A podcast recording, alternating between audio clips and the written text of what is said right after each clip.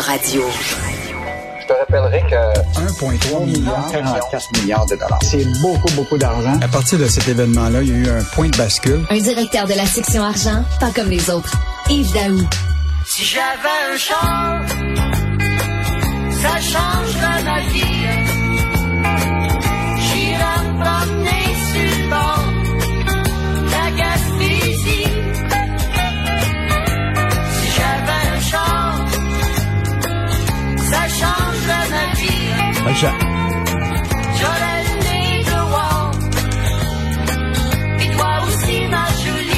Tu viens me chercher. J'adore cette chanson-là. c'est Steve Casanal Faulkner. C'est tellement bon. Euh, si j'avais un char, et il m'a dit, les chars d'occasion, là, ça coûte cher? Hey Richard, euh, dans le fond, là, si tu te promenais avec une voiture usagée en Gaspésie, tu aurais l'air d'un riche. parce que parce qu'aujourd'hui, là, écoute, il y a presque bon, tu sais, le marché des autos neuves, c'est difficile parce que les manufacturiers ont de la misère à trouver des semi-conducteurs, euh, la production est ralentie partout à, travers le monde à la question de la logistique des, transports. Donc, trouver une, voiture neuve, c'est difficile, mais trouver des voitures usagées, il y en a un peu plus. Sauf que, imagine-toi, le prix, selon Statistique Canada, a explosé de 25% pour les voitures usagées. Alors que les voitures neuves, c'est à peu près 7% d'augmentation. Donc là, au lieu d'investir en bourse, Richard, je te propose de t'acheter une voiture d'occasion, la garder, puis tu vas faire plus d'argent à 4 ans en la revendant.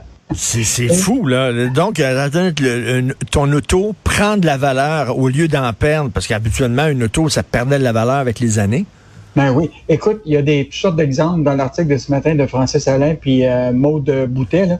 Mais ce qui est fascinant, par exemple, euh, des clients là, qui ont acheté, par exemple, une voiture à 4600 dollars il y a quatre ans, qui avait 110 000 kilomètres, là, ils sont retournés voir le concessionnaire pour s'acheter une autre voiture euh, usagée, puis ils ont obtenu pour leur char 1200 dollars.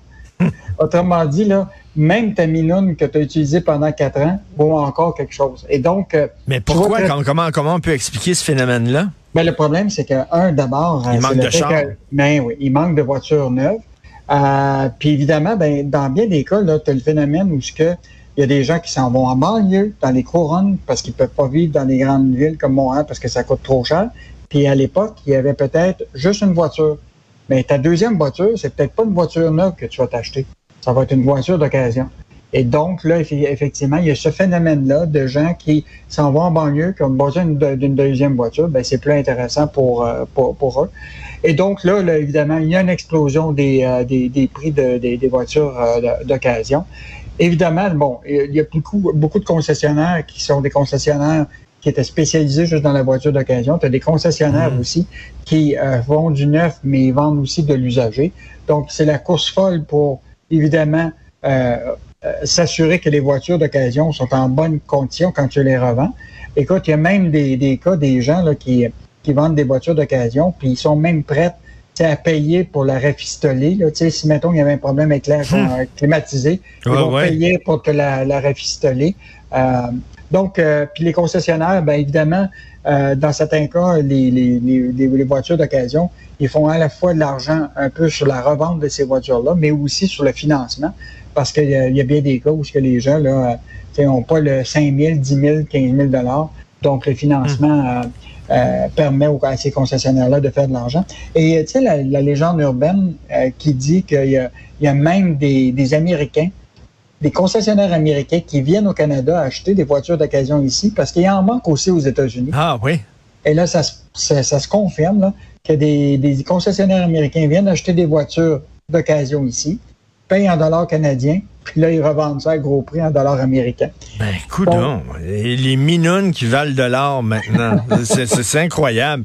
Et, et, écoute, Yves, tu vas peut-être répondre à une question que je me posais tantôt avec Gilles Proux. Je parlais avec Gilles Proux, puis on parlait de ce resto-là, là, en Estrie, à Grenby, une institution chez Trudeau qui ferme la porte, qui ferme, euh, qui ferme après 88 ans.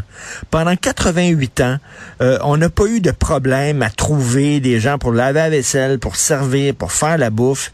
Puis là, pénurie de main d'œuvre. Puis là, il y en a plein de restaurants. Ils sont passés où les gens qui travaillaient dans les restaurants? Ils ont été comme kidnappés par des extraterrestres? Qu'est-ce qui se passe? Non, en, fait, euh, ta, question est bonne, puis je n'aurai pas toutes les, les réponses, mais ce que je, je, je peux penser, puis on va peut-être euh, la, la regarder, vous avez eu une très, très bonne question, mais la réalité, c'est que dans les restaurants, je sais qu'il y a eu plusieurs vagues de fermeture. La Ouais. première vague, bon, ils ont pu garder le lien d'emploi avec le restaurateur. La deuxième, il était encore fragile. Puis la troisième, ben écoute, euh, c'est la majorité là, ont changé de métier. Et donc, euh, le gouvernement a fait beaucoup de programmes de formation hein, dans tous les secteurs. Là. Donc, beaucoup de ces gens-là se sont recyclés. Puis ont décidé que, bon, ben écoute, après la troisième vague, ils ont vu que le lien d'emploi avec le restaurateur, là, c'était comme être euh, fragile, puis ils ne pouvaient pas assurer. euh, fait qu'ils sont partis dans d'autres secteurs. Et donc, euh, ça, c'est, moi, je pense, une grande euh, explication, c'est que, bon, tu le sais, la restauration, c'est un secteur qui a toujours été fragile, mais Oui. la pandémie a fait en sorte que le lien d'emploi, sais, la, la difficulté, je pense que la difficulté pour les restaurateurs, ça a été de maintenir le lien d'emploi Mm, avec mm, ces mm. gens-là pendant une période. Bon, tu peux le maintenir dans la première vague, mais la deuxième vague, c'était fragile, puis la troisième, quand c'est arrivé, ben là, les gens avaient déjà été euh, soit se faire former pour être euh, infirmier, soit se faire former pour travailler dans une usine qui était payée, là, tu sais, euh, parce qu'on le sait, là, dans les usines, ils cherchent du monde partout. Ben oui. Donc, si tu es bien formé, tu risques d'avoir un job bien plus payant que travailler dans un restaurant où tu es encore au salaire minimum, puis avec un petit peu de C'est ça. Ça ouvrait, ça fermait, ça ouvrait, ça fermait. Fait que là, les gens disent, regarde, là, je vais aller, je vais aller me chercher une job ailleurs, là, parce que ça, ça fonctionne pas. Effectivement, c'est le lien avec les employés qui était difficile. Euh, écoute, euh, mieux vaut tard que jamais ou vieux motard que jamais, mais en tout cas, enfin, euh, le gouvernement Trudeau a tiré à la plug sur Huawei pour la 5G. Il était temps. Écoute, ça fait des, des années qu'on parlait de ce dossier-là. Euh, bon, tu t'en rappelles que euh, le gouvernement Trudeau, euh, probablement, tu sais, que tous les autres pays l'avaient avaient commencé à le faire. là. tu t'en rappelles, là, l'Australie, les États-Unis, euh, tout le monde avait la Nouvelle-Zélande. Puis Canada avait tardé. Puis il y avait aussi l'enjeu là, avec euh, Wang Wanzhou, là, la, la, Oui. dirigeante de, de Huawei, puis les deux euh, Canadiens qui étaient emprisonnés. Euh, fait que là, il y a eu toute cette bataille diplomatique pendant des années. Probablement que la décision était prise, mais ils ne voulaient pas comme mettre le feu aux poudres là, avec ce- cet enjeu-là. Mais là, aujourd'hui, c'est officiel. Euh, le gouvernement va interdire l'utilisation des composantes et des services de Huawei et de ZTE dans les systèmes de télécommunications Canada. Euh, Puis ça, c'est les experts canadiens ils le réclament depuis un bout de temps. Te rappelles, on a eu un documentaire qui était fait par, par le, le journal là-dessus, là, de comment le danger de l'espionnage qui était lié avec Mhm. Huawei.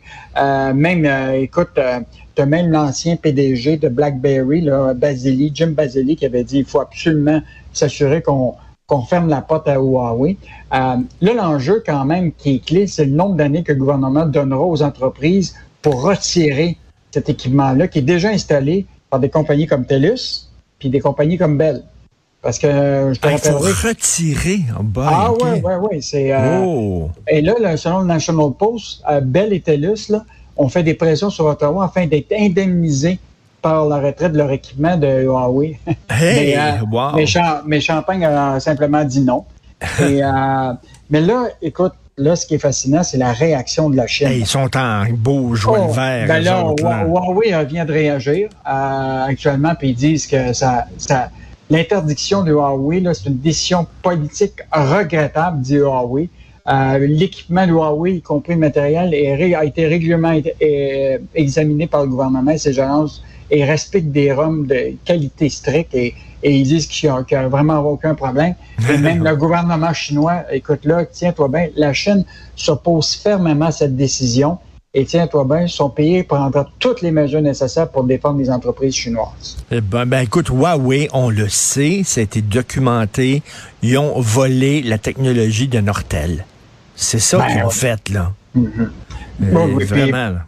Puis l'autre affaire, ben, c'est, on le sait, là, tu sais, on, on, euh, le- tout l'as- l'aspect de, tu sais, ça- cette compagnie-là est liée avec le gouvernement chinois. Est-ce que tu peux faire euh, confiance à ce gouvernement-là, tu sais, qui, qui, qui a des ramifications un peu partout? Et donc, euh, vraiment, un, un enjeu Mhm. diplomatique qui n'est pas terminé, compte tenu là, de la réaction de la Chine puis Huawei ce matin. Et, Mais euh, de, toute, de toute façon, regarde bien ça, si jamais Jean Charest n'est pas élu chef du, pa- du Parti conservateur, puis il retourne chez McCarthy Tétro. Peut-être c'est un autre mandat avec, pour Huawei pour lui.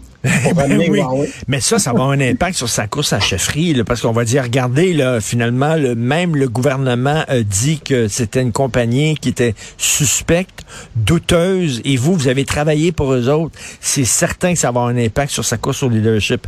Euh, et en terminant, qu'est-ce qu'on va lire dans la section argent ce week-end, Yves? Ben justement, euh, on en parlait tantôt à propos des jeunes de 18 à 35 ans. Il y a un sondage de Léger qui était fait sur la grande démission des jeunes de 18 à 35 Ah, ans. Donc, euh, ça va être intéressant. Tu liras ça. Puis, Ben oui. quels sont les profils de ces jeunes euh, travailleurs de 18-35 ans dont la moitié ont le goût de changer de job d'ici les deux prochaines années? Tu, tu liras ça, c'est vraiment intéressant. L'autre chose, c'est comment le Québec se vend pour attirer les étrangers cet été pour qu'ils viennent au Québec. Or, le gouvernement a déjà commencé à faire sa promotion partout en France, aux États-Unis, Mmh. à New York. Mmh. Et quel genre de message qu'il lance aux- à, à ces gens-là? Tu vas aimer ça. Et juste te dire, euh, dimanche dans le journal, vraiment intéressant, des magasins de plus en plus fermés dimanche.